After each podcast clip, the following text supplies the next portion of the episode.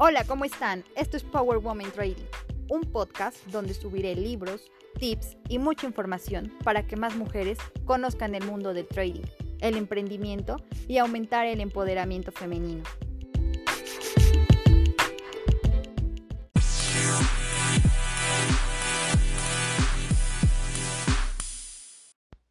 Capítulo 2. Diferentes cuadrantes, diferentes personas. No es posible enseñar nuevos trucos a un perro viejo, decía siempre mi padre educado. Yo me había sentado con él en varias ocasiones y había hecho mi mejor esfuerzo para explicarle el cuadrante del flujo de dinero, con el fin de mostrarle algunos nuevos derroteros financieros. Cercano a cumplir 60 años de edad, se daba cuenta de que muchos de sus sueños no se cumplirían. Su colocación en la lista negra parecía ir ahora más allá de los muros del gobierno estatal.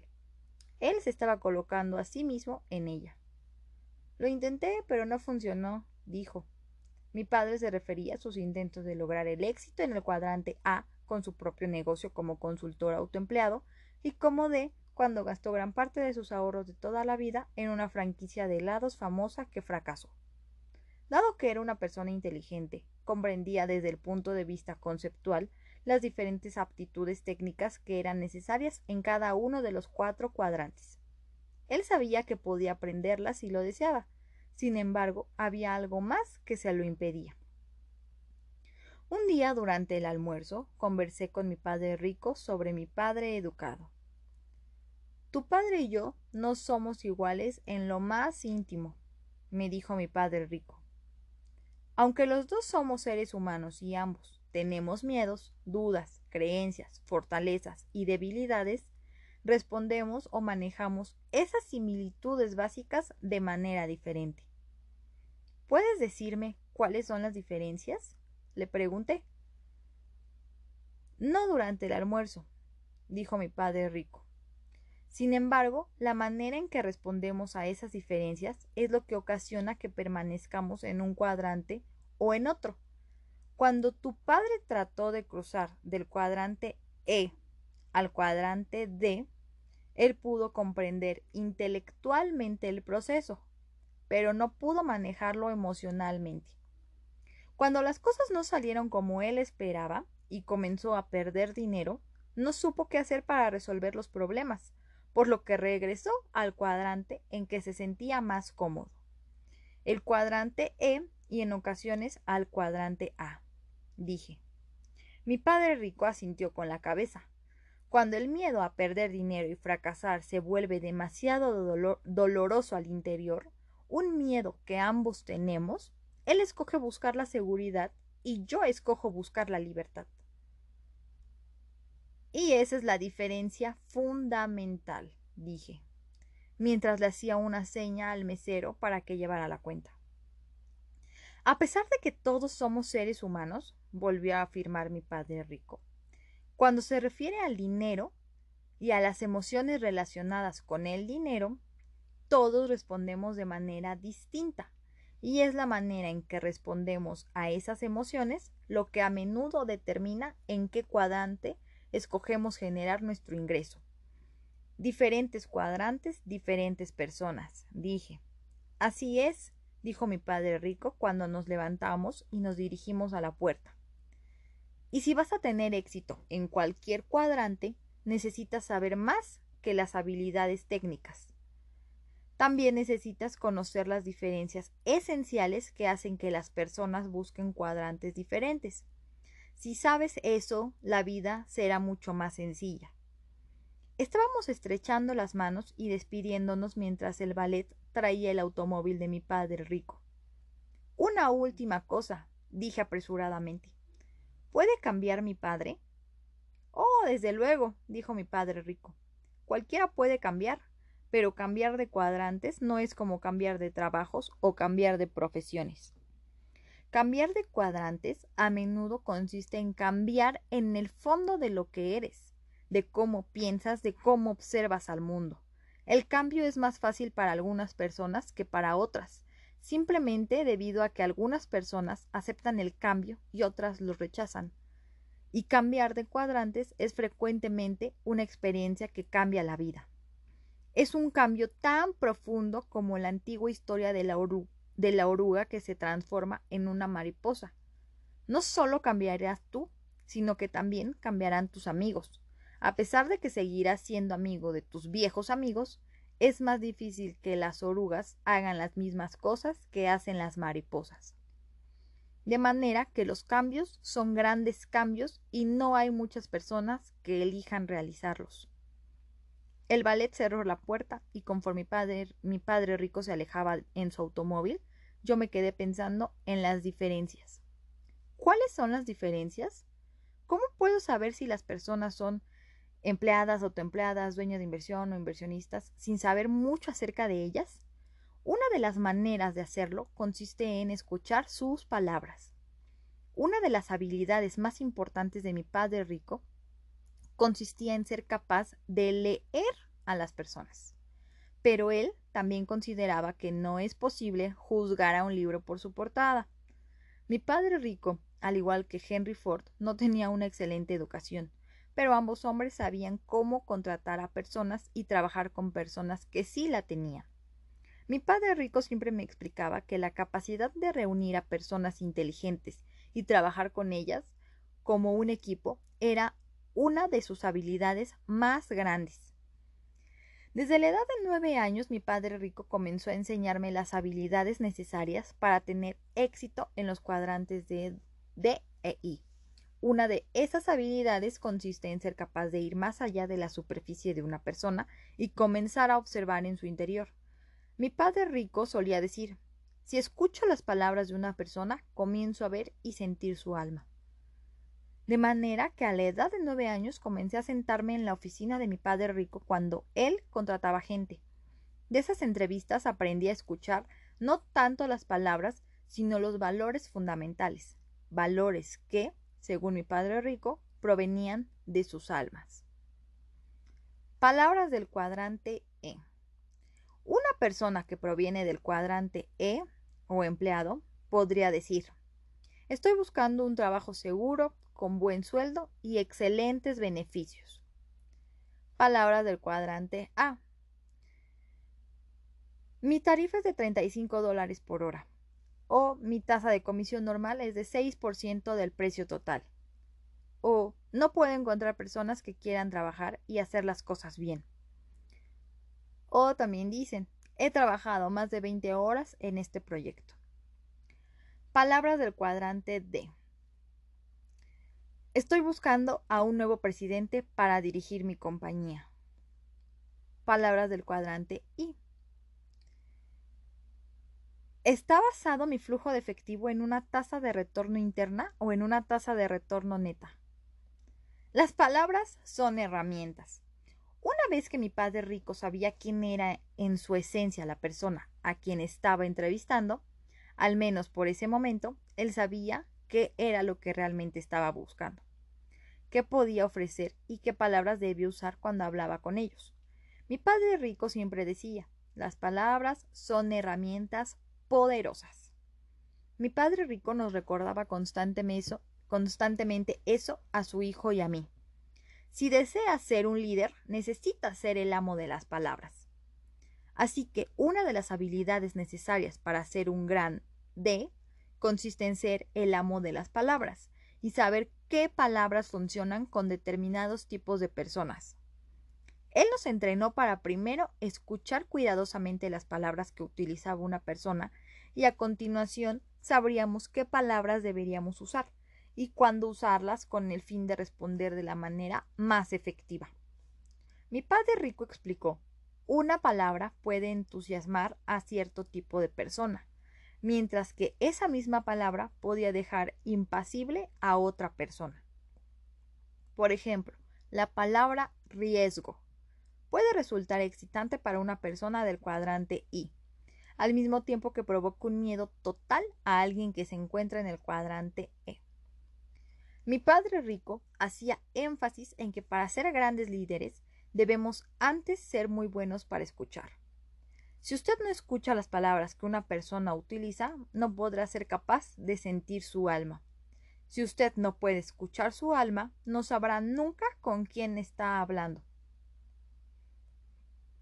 Diferencias esenciales.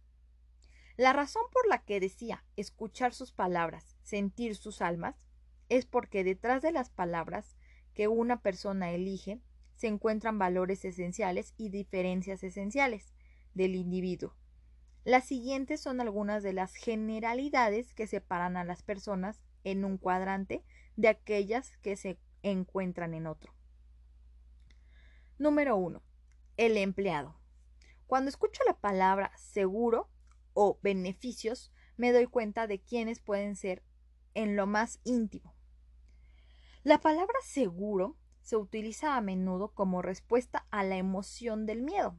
Si una persona siente miedo, entonces la necesidad de tener seguridad es frecuentemente una frase utilizada de manera común por alguien que proviene predominantemente del cuadrante E. En lo que se refiere al dinero y los empleos, existen muchas personas que simplemente odian el sentimiento de miedo que acompaña a la incertidumbre económica, y de allí su deseo de tener seguridad. La palabra beneficio. La palabra beneficio significa que la gente también desearía alguna clase de recompensa adicional que queda expresada una compensación extra, definida y asegurada, como un plan de jubilación o de cuidado a la salud. La clave es que quieren sentirse seguros y desean verlo por escrito. La incertidumbre no les hace felices. La certidumbre sí. En el interior de su mente piensa, yo te daré esto y tú me prometes que me darás a cambio aquello. Ellos desean combatir su miedo con algún nivel de certidumbre por lo que buscan la seguridad y los acuerdos sólidos en los que se refiere al empleo. Son precisos cuando señalan no estoy tan interesado en el dinero. Para ellos, la idea de la seguridad es a menudo más importante que el dinero. Los empleados pueden ser presidentes de compañías o encargados de limpieza. No se trata tanto de lo que hacen, sino del acuerdo contractual que tengan con la persona u organización que los contrata. Número 2. Autoempleado. Se trata de personas que desean ser su propio jefe o a quienes les gusta hacer sus propias cosas. Yo denomino a este grupo como los seguidores de hágalo usted mismo. A menudo, en lo que se refiere al tema del dinero, a las personas del cuadrante A no les gusta que su ingreso dependa de otras personas. De acuerdo con sus propias palabras, si los autoempleados trabajaran duro, esperan que se les pague por su trabajo. Aquellos que son A no les gusta que la cantidad de dinero que ganan sea determinada por alguien más o por algún grupo de personas que pudieran no trabajar tan duro como lo hacen ellos. Si trabajan duro, págueles bien. Ellos también comprenden que si no lo hacen, entonces no merecen que se les pague mucho. En lo que se refiere al dinero, los A tienen almas ferozmente independientes. La emoción del miedo. Mientras el empleado a menudo responderá al miedo de no tener dinero mediante la búsqueda de seguridad, el autoempleado responderá de manera diferente. Las personas en este cuadrante responderán ante el miedo no mediante la búsqueda de seguridad, sino al asumir el control de la situación y enfrentarla por sí mismos. Es por eso que los llamo el grupo de hágalo usted mismo. En lo que se refiere al miedo y al riesgo financiero, ellos desean tomar al toro por los cuernos. En este grupo usted encontrará profesionales bien educados que pasaron años en la escuela, como doctores, abogados y dentistas. También en el grupo A están personas que siguieron caminos educativos distintos o adicionales a la escuela tradicional, en este grupo están los vendedores con comisión directa, los agentes de bienes raíces, por ejemplo, así como pequeños dueños de negocios como propietarios de tiendas y tintorerías, restauranteros, consultores, terapeutas, agentes de viaje, mecánicos automotrices, plomeros, carpinteros, predicadores, electricistas, peluqueros y artistas. La canción favorita de este grupo sería Nobody Does It Better. Nadie lo hace mejor. O I did it my way. Lo hice a mi manera. Los autoempleados son comúnmente perfeccionistas, arraigados. A menudo desean hacer algo excepcionalmente bien. En su mente consideran que nadie lo hace mejor de lo que ellos pueden hacerlo, de manera que realmente no confían en que nadie más pueda hacerlo como a ellos les gusta, de la manera que ellos consideran es la correcta. En muchos sentidos, son verdaderos artistas que tienen su propio estilo y método para hacer las cosas. Y es por esa razón que los contratamos. Si usted contrata a un neurocirujano, usted desea que ese neurocirujano tenga años de capacitación y experiencia, pero más importante aún, desea que ese neurocirujano sea un perfeccionista. Lo mismo ocurre con un dentista, un peluquero, un consultor de mercadotecnia, un plomero, un electricista, un lector de tarot, un abogado o una persona dedicada a la capacitación corporativa. Usted como cliente que contrata a esa persona desea a alguien que sea el mejor. Para este grupo, el dinero no es el elemento más importante acerca de su trabajo. Su independencia, la libertad para hacer las cosas a su manera y el respeto de los expertos en su campo son mucho más importantes que solo el dinero. Cuando los contraté, es mejor que usted les diga que quiere que hagan y los deje que lo hagan ellos solos. No necesitan ni desean supervisión. Si usted se entromete demasiado, ellos simplemente abandonarán el trabajo y le dirán que contrate a alguien más. El dinero realmente no lo es más importante, su independencia lo es. Este grupo tiene frecuentemente dificultades para contratar a otras personas que hagan lo que ellos hacen, simplemente porque en su mente nadie es capaz de realizar la tarea. Eso ocasiona que los miembros de este grupo digan a menudo es difícil encontrar buenos ayudantes en estos días. Por otra parte, si este grupo entrena a una persona para que haga lo que ellos hacen, la persona recién entrenada frecuentemente se marcha para hacer sus propias cosas y ser su propio jefe, hacer las cosas a su manera y tener una oportunidad para expresar su individualidad. Muchas personas del tipo A dudan en contratar y entrenar a otras personas debido a que una vez capacitados a menudo terminan como sus competidores. Este factor a su vez los mantiene trabajando más duro y haciendo las cosas por cuenta propia. Número 3. El dueño de negocio. Este grupo de personas podría ser casi lo opuesto a los autoempleados, aquellos que son verdaderos de gustan de rodearse de personas inteligentes de las cuatro categorías empleado, templado, dueño de negocio e inversionista. A diferencia de los A, a quienes no les gusta delegar tareas porque nadie puede hacerlas mejor, al verdadero D le gusta delegar. El verdadero lema de un D es ¿por qué hacerlo usted mismo cuando puede contratar a alguien que lo haga por usted y ellos pueden hacerlo mejor? Henry Ford se ajustaba a este molde, como cuenta una historia popular. Un grupo de así llamados intelectuales criticaron a Ford por ser ignorante, señalaron que él no sabía mucho en realidad, así que Ford los invitó a su oficina y los desafió a que le preguntaran cualquier pregunta y él la respondería. Entonces este grupo se reunió con el industrial más poderoso de los Estados Unidos y comenzó a hacerle preguntas. Ford escuchó sus preguntas y cuando terminaron simplemente levantó varios teléfonos en su escritorio, llamó a algunos de sus asistentes más brillantes y les pidió que proporcionaran al panel las respuestas que buscaban. Terminó señalando al grupo que él prefería contratar a personas inteligentes que habían ido a la escuela para que le proporcionaran las respuestas, de manera que le dijera que le dejara la mente en claro para realizar tareas más importantes tareas como pensar.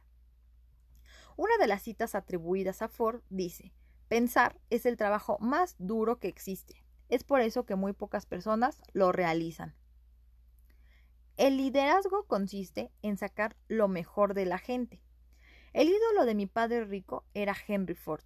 Me hizo leer libros sobre personas como Ford y como John D. Rockefeller, el fundador de la Standard mi padre rico constantemente nos alentaba a su hijo y a mí a que aprendiéramos la esencia del liderazgo y las habilidades técnicas de los negocios.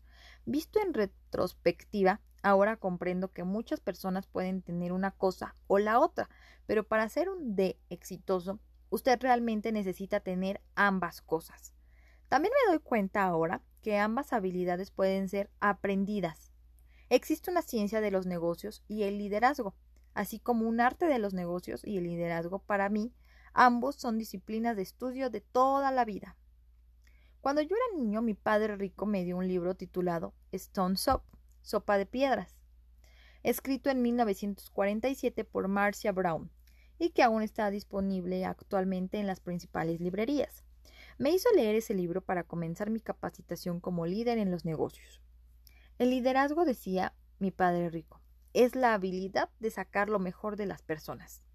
Así que entrenó a su hijo y a mí en las habilidades técnicas necesarias para ser exitoso en los negocios tales como leer estados financieros, mercadotecnia, ventas, contabilidad, administración, producción y negociaciones, e hizo énfasis en que aprendiéramos a trabajar con y liderar a la gente. Mi padre rico siempre decía, las habilidades técnicas de los negocios son sencillas, la parte difícil es trabajar con la gente. Como recordatorio, todavía leo Stone Soap hoy en día, debido a que personalmente tengo la tendencia a convertirme en tirano, en vez de líder, cuando las cosas no salen como deseo. Desarrollo empresarial. He escuchado a menudo las palabras voy a comenzar mi propio negocio. Muchas personas tienden a creer que el camino a la seguridad financiera y a la felicidad consiste en hacer sus propias cosas o en desarrollar un nuevo producto que nadie más tiene así que apresuran a comenzar sus propios negocios. En muchos casos, este es el camino que siguen. Muchos terminan por crear un negocio del tipo de autoempleado y no del tipo de dueño de inversiones o dueño de negocios. Nuevamente, no se trata de que uno sea necesariamente mejor que el otro.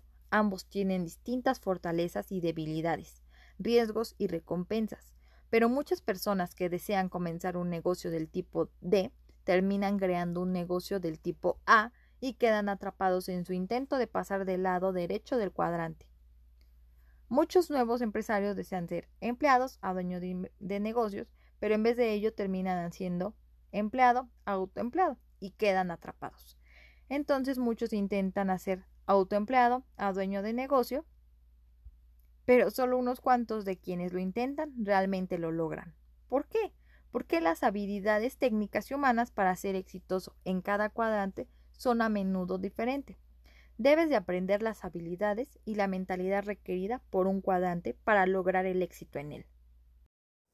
La diferencia entre un tipo de negocios A y un tipo de negocios D. Aquellos que son verdaderos D pueden abandonar sus negocios por un año o más y a su regreso encontrar que su negocio es más redituable y está mejor dirigido que cuando se marcharon. En un verdadero tipo de negocios A, si el A autoempleado se marcha por un año o más, existen muchas probabilidades de que no existirá un negocio al cual regresar. Entonces, ¿cuál es la diferencia? Para decirlo de manera sencilla, un autoempleado es dueño de un empleo, un dueño de negocios es dueño de un sistema y luego contrata personas competentes para que operen el sistema. O para decirlo de otra forma, en muchos casos, el autoempleado es el sistema. Esa es la razón por la que no pueden marcharse. Tomemos, por ejemplo, el caso de un dentista. Un dentista pasa varios años en la escuela, aprendiendo a convertirse en un sistema autocontenido. Usted como cliente tiene un dolor de muelas. Usted acude a ver al dentista. Él arregla su diente. Usted paga y se marcha a casa. Usted está contento y a continuación les cuenta a sus amigos acerca de su gran dentista. En la mayoría de los casos, el dentista puede hacer todo el trabajo por sí mismo. El problema es que si el dentista se va de vacaciones, también lo hace su ingreso. Los dueños de negocio pueden irse de vacaciones para siempre debido a que poseen un sistema, no un empleo. Si el dueño de negocio está de vacaciones, el dinero sigue ingresando. Para ser un dueño de negocios exitoso se requiere la propiedad o control de sistemas y la habilidad para liderar a la gente. Para que los autoempleados evolucionen en dueños de negocio, necesitan convertir lo que ellos son y lo que ellos saben en un sistema. Y la mayoría puede no ser capaz de hacerlo o frecuentemente se encuentran demasiado arraigados al sistema. ¿Puede usted hacer una mejor hamburguesa que McDonald's? Mucha gente acude a mí para pedir consejos sobre cómo comenzar una compañía o para preguntarme cómo conseguir dinero para desarrollar un nuevo producto o idea. Yo los escucho, generalmente por cerca de 10 minutos, y en ese lapso puedo decir en dónde está su enfoque. ¿Está en el producto o en el sistema de negocio? En esos 10 minutos frecuentemente escucho palabras como estas. Recuerde la importancia de saber escuchar y de permitir que las palabras le dirijan hacia los valores fundamentales del alma de una persona. Las palabras son las siguientes. Este es un producto mucho mejor que el fabricado por la compañía XYZ. He buscado en todas partes y nadie tiene este producto. Yo le daré la idea sobre este producto. Todo lo que quiero es el 25% de las utilidades. He estado trabajando en esto, eh, sea producto, libro, música, invención, durante años. Estas son las palabras de una persona que generalmente opera en el lado izquierdo del cuadrante, empleado o autoempleado. Es importante que seamos amables en ese momento, debido a que estamos tratando con valores fundamentales que han estado arraigados durante años, quizá transmitidos durante generaciones. Si no soy amable o paciente, puedo dañar el lanzamiento frágil y sensible de una idea. Y más importante aún, a un ser humano que está listo para pasar a otro cuadrante. La hamburguesa y el negocio. Dado que necesito ser amable, en este punto de la conversación a menudo utilizo el ejemplo de la hamburguesa de McDonald's para aclarar. Después de escuchar sus palabras, pregunto lentamente. ¿Puede usted personalmente hacer una mejor hamburguesa que McDonald's? Hasta ahora el 100% de las personas con quienes he hablado sobre sus nuevas ideas o productos han dicho sí. Todos ellos pueden preparar, cocinar y servir una hamburguesa de mejor calidad que McDonald's. En ese momento les formulo la siguiente pregunta. ¿Puede usted personalmente construir un mejor sistema de negocios que McDonald's? Algunas personas ven la diferencia inmediatamente, otras no. Y yo diría que la diferencia consiste en si la persona está fija en el lado izquierdo del cuadrante, que se enfoca en la idea de una mejor hamburguesa, o en el lado derecho, que se enfoca en el sistema de negocios. Hago mi mejor esfuerzo para explicar que existen muchos empresarios que ofrecen productos o servicios muy superiores a los ofrecidos por las corporaciones multinacionales mega ricas. De la misma forma en que hay miles de millones de personas que pueden hacer una mejor hamburguesa que McDonald's, pero solo McDonald's tiene el sistema que ha servido miles de millones de hamburguesas. Vea el otro lado. Si las personas comienzan a ver el otro lado, entonces les sugiero que vayan a McDonald's, compren una hamburguesa, se sienten y observen el sistema que entregó esa hamburguesa.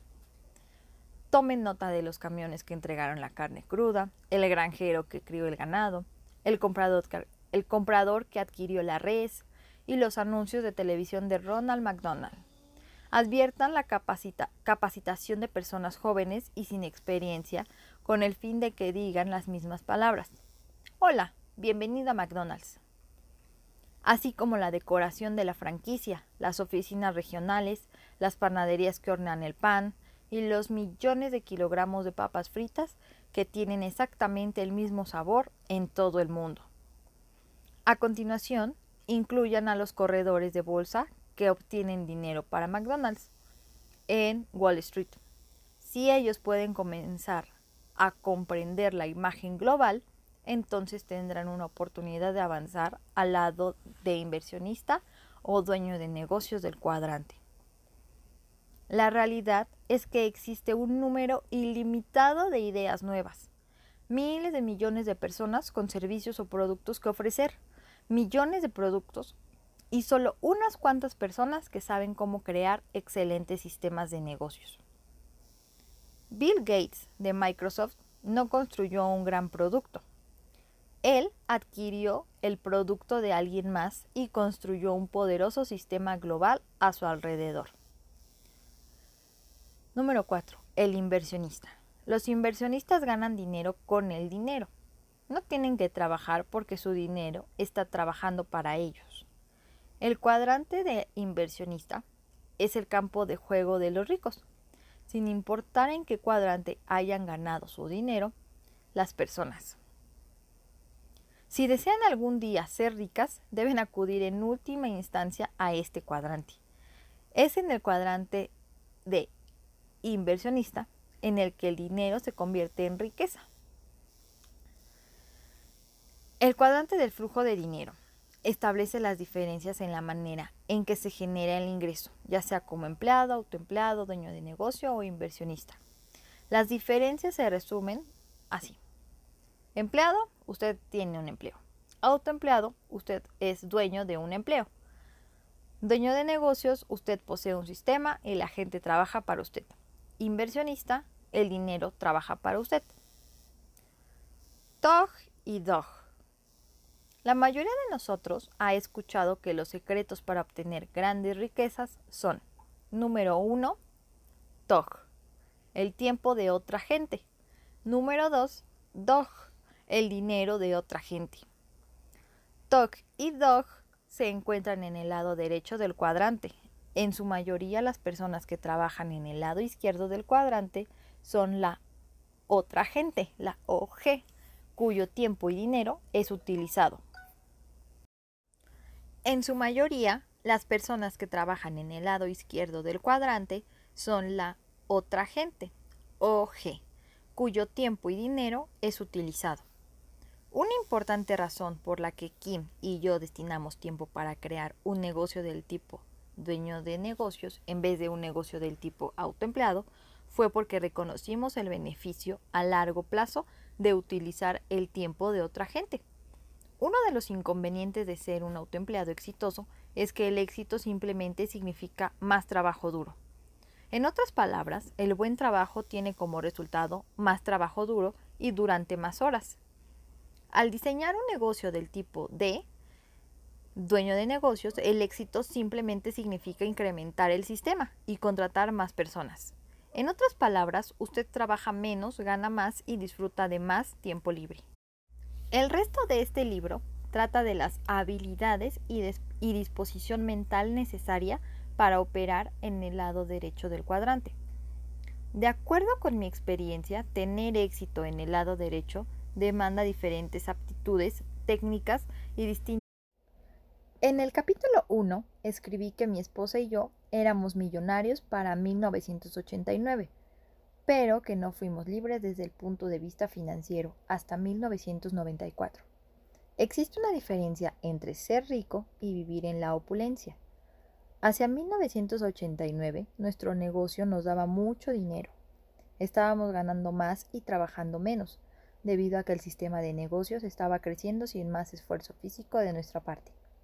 Habíamos logrado lo que la mayoría de la gente consideraría como éxito financiero Todavía necesitábamos convertir el flujo de dinero que provenía de nuestro negocio en activos más tangibles que producieran un flujo de efectivo adicional. Habíamos hecho crecer nuestro negocio hasta tener éxito y ahora era tiempo de enfocarnos en hacer crecer nuestros activos hasta el punto donde el flujo de dinero de todos nuestros activos fuera más grande que nuestros gastos de vida. Nuestro diagrama tenía el siguiente aspecto. Declaración de ingresos. El negocio estaba en ingreso, el gasto vacío, la hoja de balance, activos y pasivos.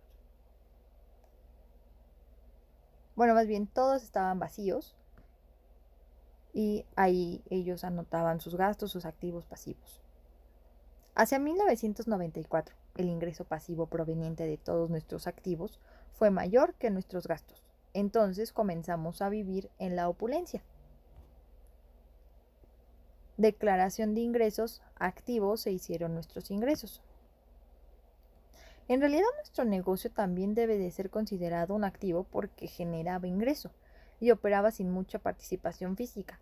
De acuerdo con nuestro concepto personal de opulencia, deseábamos asegurarnos de que teníamos activos tangibles, como bienes raíces y acciones, que nos proporcionaban un ingreso pasivo superior a nuestros gastos, de manera que realmente pudiéramos afirmar que éramos ricos.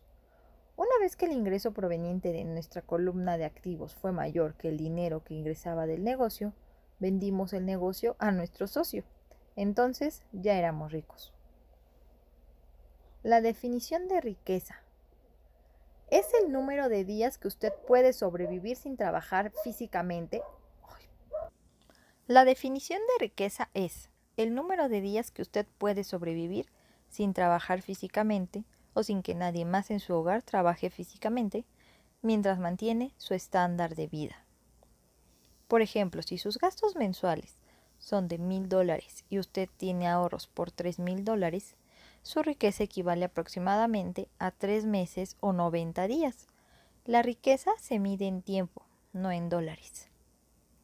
Hacia 1994, mi esposa y yo éramos ricos de manera indefinida, a menos que ocurrieran grandes cambios económicos. Debido a que el ingreso procedente de nuestras inversiones era más grande que nuestros gastos mensuales. En última instancia, lo que importa no es cuánto dinero gane usted, sino cuánto dinero pueda usted conservar y por cuánto tiempo trabaja ese dinero para usted. Todos los días me entrevisto con gente que gana mucho dinero, pero cuyo dinero va a la columna de gastos. Su patrón de flujo de efectivo tiene el siguiente aspecto. Su empleo, su pasivo y su gasto es mayor a su ingreso. Cada vez que esas personas ganan un poco de dinero, van de compras. A menudo compran una casa más grande o un automóvil nuevo, lo que tiene como resultado una deuda de largo plazo y más trabajo duro, y no queda nada que agregar a la columna de activos. El dinero desaparece tan rápidamente que usted podría pensar que ellos han tomado alguna clase de laxante financiero. Las finanzas de la línea roja. En el mundo del automovilismo existe una expresión sobre mantener la máquina en la línea roja. La línea roja se refiere a que el acelerador eleva las revoluciones por minuto del motor tan cerca de la línea roja o la máxima velocidad que el motor del vehículo puede mantener sin reventarse. En lo que se refiere a las finanzas personales, existen muchas personas ricas y pobres que operan constantemente en la línea roja. No importa cuánto dinero ganen, lo gastan tan pronto como lo reciben. El problema de operar el motor de su vehículo en la línea roja es que la esperanza de vida de la máquina se reduce. Lo mismo ocurre cuando usted maneja sus finanzas en la línea roja. Varios de mis amigos médicos afirman que el principal problema que ven hoy en día es el estrés causado por trabajar duro y nunca tener suficiente dinero. De ellos afirma que la principal causa de padecimientos de la salud es lo que llama el cáncer de la cartera. El dinero gana dinero. Sin importar cuánto dinero ganen las personas, en última instancia deben colocar una parte en el cuadrante de inversiones. El cuadrante I trata específicamente con la idea del dinero que gana dinero o la idea de que su dinero trabaja con el fin de que usted no tenga que trabajar. Sin embargo, es importante reconocer que existen otras formas de invertir. Las personas invierten en su, en su, educación. La educación tradicional es importante porque mientras mejor sea su educación, mejores serán sus oportunidades de ganar dinero. Usted puede pasar cuatro años en la universidad y lograr que su ingreso potencial sea de entre 24 mil y 50 mil dólares o más al año.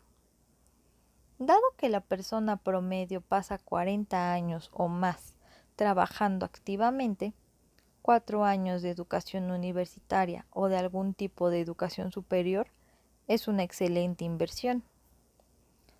La lealtad y el trabajo duro constituyen otra forma de inversión. Como ser un empleado de toda la vida de una compañía o del gobierno. Como retribución, por medio de un contrato, ese individuo es recompensado con una pensión vitalicia. Esa es una forma de inversión popular en la era industrial, pero es obsoleta en la era de la información. Otras personas invierten en grandes familias y a cambio de ello logran que sus hijos cuiden de ellos al llegar a su vejez. Esa forma de inversión era común en el pasado. Sin embargo, debido a las limitaciones económicas del presente, se está haciendo más difícil que las familias asuman los gastos médicos y de vida de sus padres. Los programas de retiro del gobierno, como la seguridad social y el servicio médico público, en Estados Unidos como Medicare, que a menudo son pagados mediante la deducción en nómina, constituyen otra forma de inversión requerida por la ley. Sin embargo, debido a los grandes cambios demográficos y de costos, esta forma de inversión pudiera no ser capaz de cumplir con las promesas que ha hecho. Y existen medios independientes de inversión para el retiro, que son llamados planes de retiro individual. Frecuentemente el gobierno federal estadounidense ofrece incentivos fiscales tanto al empleador como al empleado para que participen en dichos planes. Un plan de retiro popular en Estados Unidos es el denominado Plan 401. 401.000. En otros países como en Australia existen los llamados planes superanuales. Ingreso recibido de las inversiones. A pesar de que todas las mencionadas son formas de inversión, el cuadrante I se enfoca en las inversiones que generan ingreso de manera constante durante sus años laborales. Por esa razón, para ser considerado como una persona que opera como un inversionista, use los mismos criterios utilizados en todos los demás cuadrantes. ¿Recibe usted actualmente su ingreso del cuadrante I? En otras palabras, ¿está su dinero trabajando para usted y generando más ingreso para usted? Consideremos a una persona que adquiere una casa como una inversión y la renta a otras personas. Si la renta recibida es mayor que los gastos de operación de la propiedad, ese ingreso proviene del cuadrante I. Lo mismo ocurre con personas que reciben sus ingresos como intereses por sus ahorros o dividendos de acciones y obligaciones, de manera que el criterio para calificar en el cuadrante I es cuánto dinero genera usted del cuadrante sin trabajar en él. ¿Es mi cuenta para el retiro una forma de inversión? La colocación regular de dinero en una cuenta para el retiro es una forma de inversión y una acción inteligente. La mayoría de nosotros esperamos que se nos considere como inversionistas cuando terminen nuestros años de trabajo. Pero para efectos de este libro, el cuadrante I representa a una persona cuyo ingreso proviene de sus inversiones durante sus años laborales. En la realidad, la mayoría de la gente no invierte en una cuenta para el retiro. La mayoría está ahorrando dinero en su cuenta para el retiro con la esperanza de que, al retirarse, podrá sacar de ella más dinero del que depositó. Existe una diferencia entre las personas que ahorran en sus cuentas para el retiro y las personas que, por medio de la inversión, utilizan activamente su dinero para ganar más dinero como forma de ingreso. ¿Son inversionistas los corredores de bolsa? Muchas personas que trabajan como asesores en el mundo de las inversiones no son, por definición, personas que generan su ingreso del cuadrante I. Por ejemplo, muchos corredores de bolsa agentes de bienes raíces, asesores financieros, banqueros y contadores son predominante empleado o autoempleado. En otras palabras, sus ingresos provienen de su trabajo profesional y no necesariamente de los activos que poseen. Yo también tengo amigos que compran y venden acciones bursátiles. Ellos adquieren las acciones a precio bajo y esperan vender cuando el precio sube. En realidad, su profesión es el comercio de acciones. De la misma forma en que una persona puede ser dueña de una tienda detallista y adquiere artículos al por mayor y los vende al menudeo. En su caso, todavía existe una actividad física que deben realizar para generar dinero por lo que se ajustan mejor al cuadrante de autoempleado que al cuadrante de inversionista. ¿Pueden todas estas personas ser inversionistas? La respuesta es sí, pero es importante conocer la diferencia entre alguien que gana dinero de sus comisiones o que vende su consejo por hora o que proporciona asesoría a cambio de un salario o que trata de comprar a bajo precio y vender cuando el precio sube. A alguien que gana dinero al descubrir o crear buenas inversiones. Existe una manera de averiguar qué tan buenos son sus asesores. Pregúnteles qué porcentaje de su ingreso proviene de sus comisiones u honorarios por su consejo, en, comparación con el ingreso que proviene del ingreso pasivo ingreso por sus inversiones u otros negocios que posean. Yo tengo varios amigos contadores que me dicen, sin violar la confidencialidad que deben tener con sus clientes, que muchos consejeros profesionales en inversión tienen pocos ingresos provenientes de inversiones. En otras palabras, no ponen en práctica lo que predican. Ventajas del ingreso del cuadrante I. La principal diferencia de la gente que gana su dinero en el cuadrante I es que se enfocan en lograr que su dinero gane dinero. Si son buenos en eso, pueden tener a ese dinero trabajando para ellos y para sus familias por cientos de años. Además de las obvias ventajas de saber cómo hacer dinero con el dinero y no tener que levantarse para ir a trabajar, existen también muchas ventajas fiscales que no se encuentran a la disposición de la gente que tiene que trabajar para ganar dinero. Una de las razones por las que los ricos se hacen más ricos es que en ocasiones pueden ganar millones y legalmente no pagan impuestos sobre ese dinero. Eso ocurre porque ellos ganan dinero en la columna de activos y no en la de ingresos. O bien ganan dinero como inversionistas, no como trabajadores.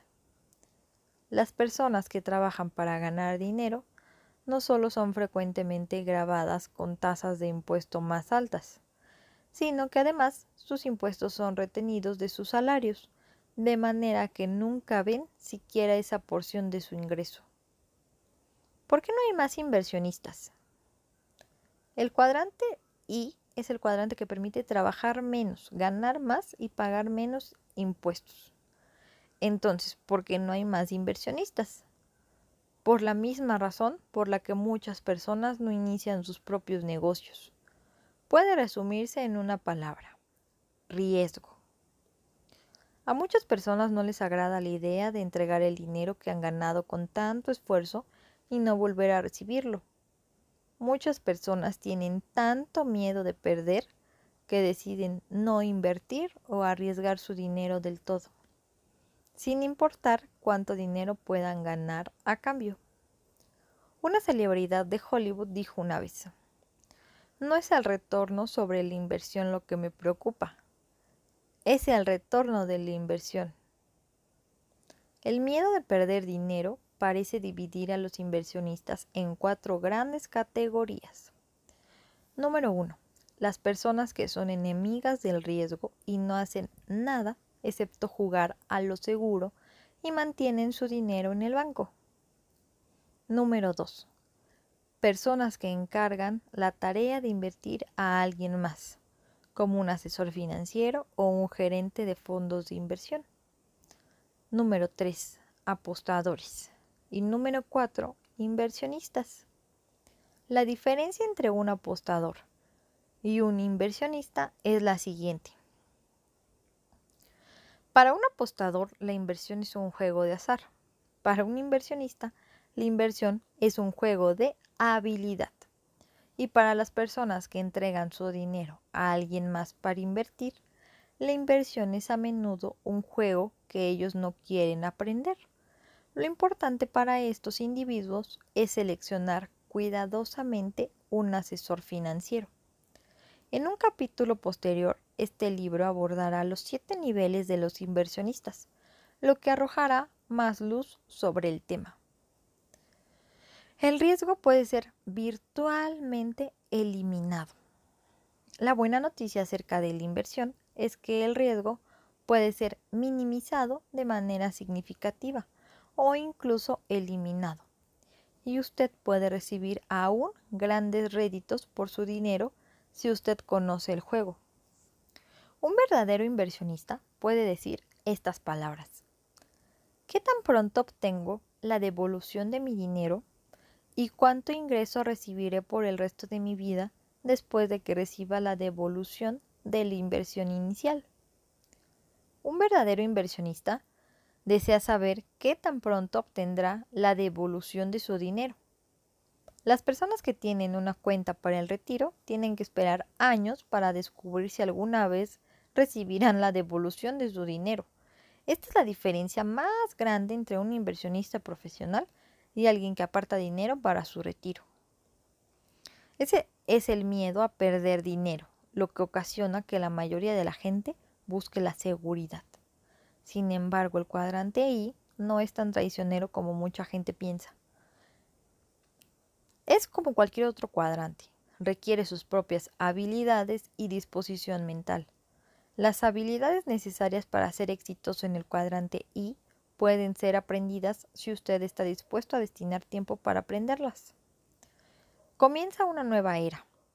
En 1989 se derrumbó el muro de Berlín. Ese fue uno de los acontecimientos más importantes de la historia mundial. En mi opinión, más que representar el fracaso del comunismo, el acontecimiento marcó el final oficial de la era industrial y el comienzo de la era de la información. La diferencia entre los planes de pensión de la era industrial y los planes de pensión de la era de la información. El viaje de Cristóbal Colón en 1492 coincide aproximadamente con el inicio de la era industrial.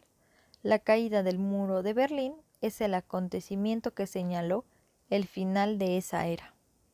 Por esa razón, parece que cada 500 años en la historia moderna ocurren grandes cambios cataclísmicos. Actualmente nos encontramos en uno de esos periodos. Ese cambio ha amenazado ya la seguridad financiera de cientos de millones de personas, la mayoría de las cuales no están conscientes todavía del impacto financiero de ese cambio. Muchos no pueden hacerle frente el cambio se encuentra en la diferencia entre el plan de pensión de la era industrial y el plan de pensión de la era de la información. Cuando yo era niño, mi padre rico me alentó a correr riesgos con mi dinero y aprender a invertir. Él siempre decía, si quieres enriquecerte, necesitas aprender cómo correr riesgos, aprender a ser un inversionista. En casa le comenté a mi padre educado acerca de la sugerencia de mi padre rico, de que aprendiéramos a invertir y a manejar el riesgo. Mi padre educado respondió, yo no necesito aprender cómo invertir. Yo tengo un plan de pensión del gobierno, una pensión del sindicato de maestros y beneficios del seguro social garantizados. ¿Por qué correr riesgos con mi dinero? Mi padre educado creía en los planes de pensión de la era industrial, como las pensiones gobierno empleado y el seguro social.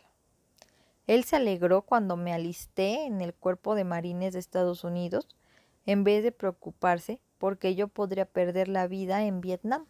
Simplemente dijo, quédate allí durante 20 años y recibirás una pensión y beneficios médicos de por vida. Aunque aún se utilizan, dichos planes de pensión oficialmente se han vuelto obsoletos. La idea de una compañía que sería responsable desde el punto de vista financiero de su retiro y de que el gobierno se haría cargo de satisfacer sus necesidades de retiro por medio de los esquemas de pensión es una idea vieja que ya no es válida. Las personas necesitan convertirse en inversionistas.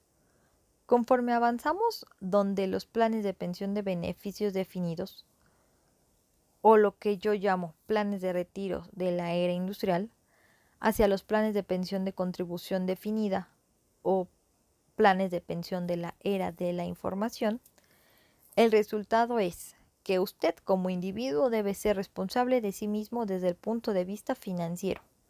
Pocas personas han notado el cambio. El plan de pensión de la era industrial.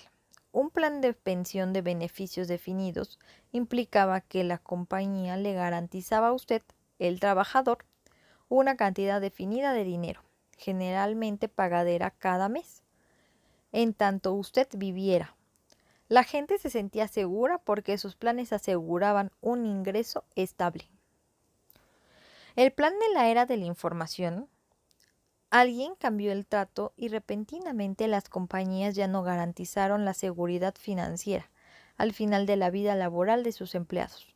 En vez de ello, las compañías comenzaron a ofrecer planes de retiro de contribución definida significa que usted solo obtendrá la devolución de lo que usted y la compañía contribuyan mientras usted trabaje. En otras palabras, su pensión es definida únicamente por aquello con lo que usted contribuyó. Si usted y su compañía no depositan dinero, usted no recibirá dinero.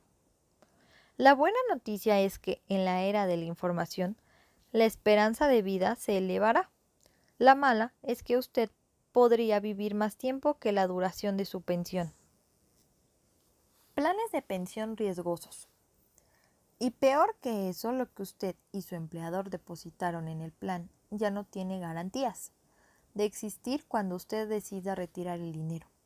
Esto se debe a que los planes como los llamados 401.000 y los planes superanuales son sujetos a las fuerzas del mercado en otras palabras, un día usted podría tener millones de dólares en la cuenta y si hay un crack bursátil, cosa que ocurre ocasionalmente en todos los mercados, sus millones de dólares podrían reducirse a la mitad o incluso desaparecer. La garantía del ingreso vitalicio ya no existe.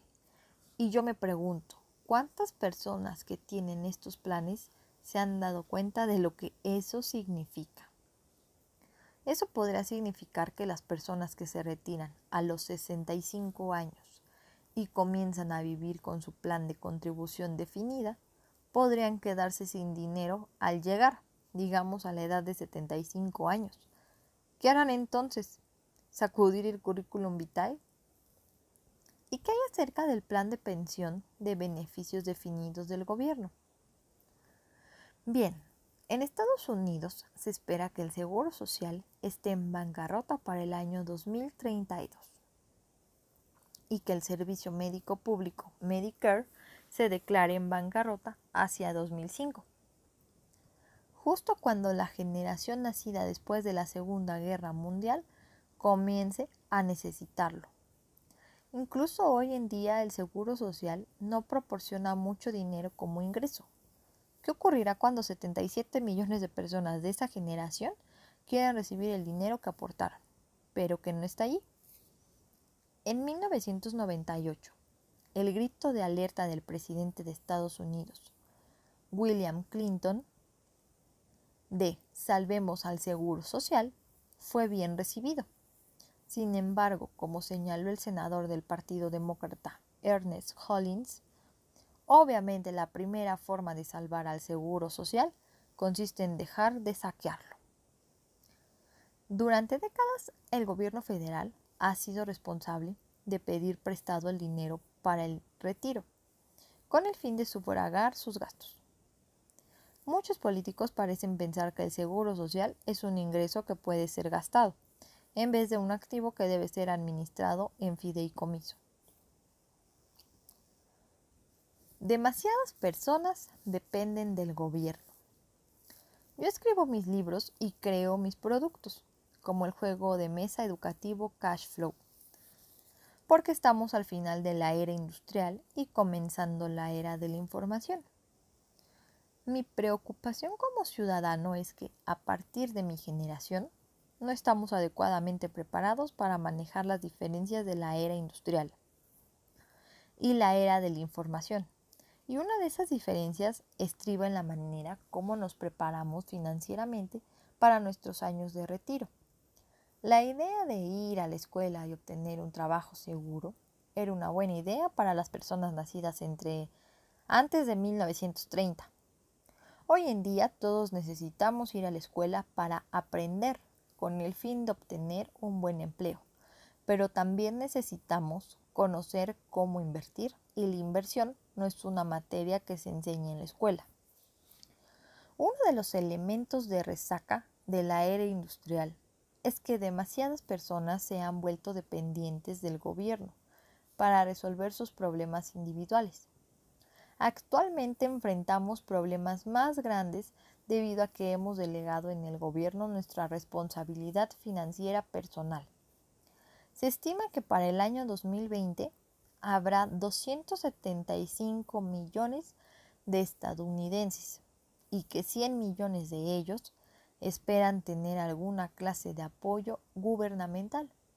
Esto incluirá empleados federales, militares retirados, empleados postales, maestros de escuela y otros empleados gubernamentales, así como retirados que esperan recibir pagos del Seguro Social y del Servicio Público Medicare. Y desde el punto de vista contractual, ellos tienen razón al esperarlo, porque de una manera u otra la mayoría ha, estado invirtiendo en esa promesa. Desafortunadamente se han hecho demasiadas promesas durante años y ahora es tiempo de pagar la cuenta. ¿Y no cree usted que es posible cumplir con esas promesas financieras? Si nuestro gobierno comienza a elevar los impuestos para pagar por esas promesas aquellos que puedan escapar, lo harán a otros países que tengan tasas de impuestos más bajas. En la era de la información, el término paraíso fiscal no significará que otro país sirva como refugio fiscal. Paraíso fiscal podría significar ciberespacio. Se avecina un gran cambio. Recuerdo la advertencia del presidente John F. Kennedy. Se avecina un gran cambio. Bien, el cambio ha llegado. Invertir sin ser inversionistas. El cambio de los planes de pensión de beneficios definidos a los de contribución definida está obligando a millones de personas alrededor del mundo a convertirse en inversionistas, con muy poca educación relacionada con la inversión. Muchas personas que han pasado sus vidas evitando los riesgos financieros están siendo obligadas ahora a asumirlos. Los mismos pueden efectuar su futuro, pueden afectar su futuro, su vejez, el final de sus años laborales. La mayoría descubrirá si eran inversionistas inteligentes o apostadores descuidados solo cuando sea tiempo de retirarse. Actualmente el mercado de valores está en boca de todos. Está siendo impulsado por muchos factores, uno de los cuales consiste en los no inversionistas que tratan de convertirse en inversionistas. Su camino financiero tiene el siguiente aspecto. De empleado a inversionista. La gran mayoría de esas personas, empleado y autoempleado, están orientadas hacia la seguridad por su propia naturaleza. Esa es la razón por la que buscan trabajos seguros o carreras seguras, o crean pequeños negocios que puedan controlar. Están mudándose al cuadrante I debido a los planes de retiro de contribución definida, donde esperan encontrar seguridad para cuando terminen sus años laborales. El cuadrante I es el cuadrante del riesgo, debido a que mucha gente en el lado izquierdo del cuadrante del flujo de dinero está buscando la seguridad. El mercado de valores responde de la misma forma. Esa es la razón por la que usted escucha frecuentemente las siguientes palabras. Número 1. Diversificación. Las personas que buscan la seguridad utilizan mucho la palabra diversificación. ¿Por qué? Porque la estrategia de diversificación es una estrategia para no perder. No se trata de una estrategia de inversión para ganar. Los inversionistas exitosos o ricos no diversifican, enfocan sus, sus esfuerzos. Warren Buffett, posiblemente el inversionista más importante del mundo, dice acerca de la diversificación. La estrategia que hemos adoptado va en contra de nuestro dogma estandarizado de buscar la diversificación. Muchas lumbreras dirían en consecuencia que la estrategia debe ser más arriesgada que la empleada por inversionistas más convencionales. No estamos de acuerdo. Creemos que la política de concentración de portafolio puede reducir el riesgo si incrementa. ¿Cómo debe hacerlo? Tanto la intensidad con, que el inversionista considere un negocio como el nivel de comodidad que debe sentir con sus características económicas antes de adquirirlo. En otras palabras, Warren Buffett está diciendo que la concentración de portafolio o el enfoque en pocas inversiones en vez de la diversificación es una mejor estrategia. En su mente, la concentración y, la no, y no la diversificación demanda que usted sea más inteligente, más intenso en sus pensamientos y acciones. Su artículo continúa diciendo que los inversionistas promedio evitan la volatilidad porque piensan que la volatilidad es, riesgosa. Warren, Warren Buffett dice, de hecho, al verdadero inversionista le gusta la volatilidad. Para salir de nuestras dificultades financieras y lograr nuestra libertad financiera, mi esposa y yo no diversificamos. Concentramos nuestras inversiones. Número 2. Acciones de grandes compañías. Los inversionistas que privilegian la seguridad generalmente adquieren acciones de las compañías grandes, conocidas como blue chips en inglés aunque la compañía puede ser más segura. El mercado de valores no lo es. Número 3. Fondos de inversión. Las personas que saben poco sobre, sobre, inversión se sienten más seguras cuando entregan su dinero al gerente de un fondo de inversión, esperando que haga un mejor trabajo del que ellos son capaces. Y esta es una estrategia inteligente para las personas que no tienen intenciones de convertirse en inversionistas profesionales. El problema es que, aunque se trata de una estrategia inteligente, no significa que los fondos de inversión sean menos riesgosos. De hecho, si se produce un crack en el mercado de valores, podríamos ver lo que yo llamo la crisis de los fondos de inversión. Una catástrofe financiera tan devastadora como la crisis especulativa de la manía de los tulipanes de 1610, la burbuja de los mares del sur de 1620 y el estallido de los bonos chatarra de 1990. Actualmente el mercado está lleno de personas que por su naturaleza están orientados hacia la seguridad, pero que debido a los cambios en la economía han estado obligados a cruzar del lado izquierdo del cuadrante del flujo de dinero al lado derecho, donde su clase de seguridad no existe en realidad. Este de hecho me preocupa, Muchas personas piensan que sus planes de pensión son seguros, cuando en realidad no lo son. Si se produjera una crisis o una depresión importante, sus planes podrían ser destruidos. Sus planes de retiro no son tan seguros como los planes de retiro que tenían nuestros padres. Se aproximan grandes crisis económicas. El escenario está listo para que tengan lugar grandes crisis económicas.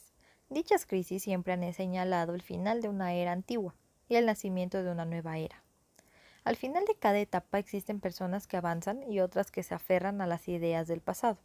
Temo que las personas que aún tienen la expectativa de que su seguridad financiera es responsabilidad de una gran compañía o de un gran gobierno quedarán desilusionadas en los próximos años. Esas son ideas de la era industrial, pero no de la era de la información. Nadie tiene una bola de cristal, yo estoy suscrita a muchos servicios noticiosos sobre inversión. Cada uno dice una cosa diferente. Algunos señalan que el futuro es brillante, algunos dicen que es inminente una gran crisis en el mercado y una depresión importante. Para permanecer en la objetividad, yo escucho ambas partes, porque las dos tienen argumentos que vale la pena escuchar. Algunos señalan que el futuro es brillante, algunos dicen que es inminente una gran crisis en el mercado y una depresión importante. Para permanecer en la objetividad yo escucho ambas partes, porque las dos tienen argumentos que vale la pena escuchar. El camino que tomo no consiste en tratar de adivinar el futuro, sino que trato de mantenerme educado en lo relacionado con los cuadrantes D e I y estar preparado para cualquier cosa que ocurra. Una persona que está preparada prosperará sin importar en qué dirección marche la economía ni cuándo cambie. Si la historia puede ser un indicador, una persona que vive hasta la edad de 75 años debe tener la expectativa de vivir una depresión y dos grandes recesiones. Bien, mis padres atravesaron por su depresión, pero la generación nacida después de la Segunda Guerra Mundial no lo ha hecho aún. Y han pasado aproximadamente 60 años desde que tuvo lugar la última depresión. Actualmente todos debemos estar preocupados por más cosas que la seguridad en el trabajo. Pienso que también debemos estar preocupados por nuestra propia seguridad financiera en el largo plazo y no dejar esa responsabilidad a una compañía o al gobierno. La época cambió oficialmente cuando las compañías afirmaron que ya no eran responsables por los años de retiro de sus empleados. Una vez que cambiaron el plan de retiro de contribución definida, el mensaje fue que usted era ahora el responsable de invertir en su propio futuro. Hoy en día todos necesitamos convertirnos en inversionistas inteligentes, siempre atentos a los cambios en las subidas y descensos de los mercados financieros. Yo le recomiendo que aprenda a ser un inversionista en vez de entregar su dinero a otra persona para que ésta lo invierta por usted. Si usted simplemente entrega su dinero a un fondo de inversión o a un asesor financiero, es posible que tenga que esperar hasta los 65 años de edad para descubrir si esa persona hizo bien su trabajo. Si no lo hizo bien, es posible que usted tenga que trabajar por el resto de su vida. Millones de personas tendrán que hacer precisamente eso, porque será demasiado tarde para que ellos inviertan o aprendan sobre, sobre inversión. Aprenda a manejar el riesgo. Es posible invertir y obtener grandes utilidades con bajo riesgo. Todo lo que tiene que hacer es aprender cómo se hace. No es difícil, de hecho se parece mucho a aprender a andar en bicicleta. En las primeras etapas usted puede caerse, pero después de algún tiempo dejará de caerse y la inversión se convertirá en una segunda naturaleza. De la misma forma en que andar en bicicleta lo es para la mayoría de nosotros. El problema con el lado izquierdo del cuadrante del flujo de dinero es que mucha gente va a él para evitar el riesgo financiero. En vez de evitar el riesgo, le recomiendo que aprenda cómo manejar el riesgo financiero. Corra riesgos. Las personas que corren riesgos cambian al mundo. Pocas personas se vuelven ricas sin asumir riesgos. Demasiada gente se ha vuelto dependiente del gobierno para eliminar los riesgos de la vida. El comienzo de la era de la información es el final del gobierno grande. Tal y como lo conocimos antes, el gobierno grande se ha vuelto demasiado caro.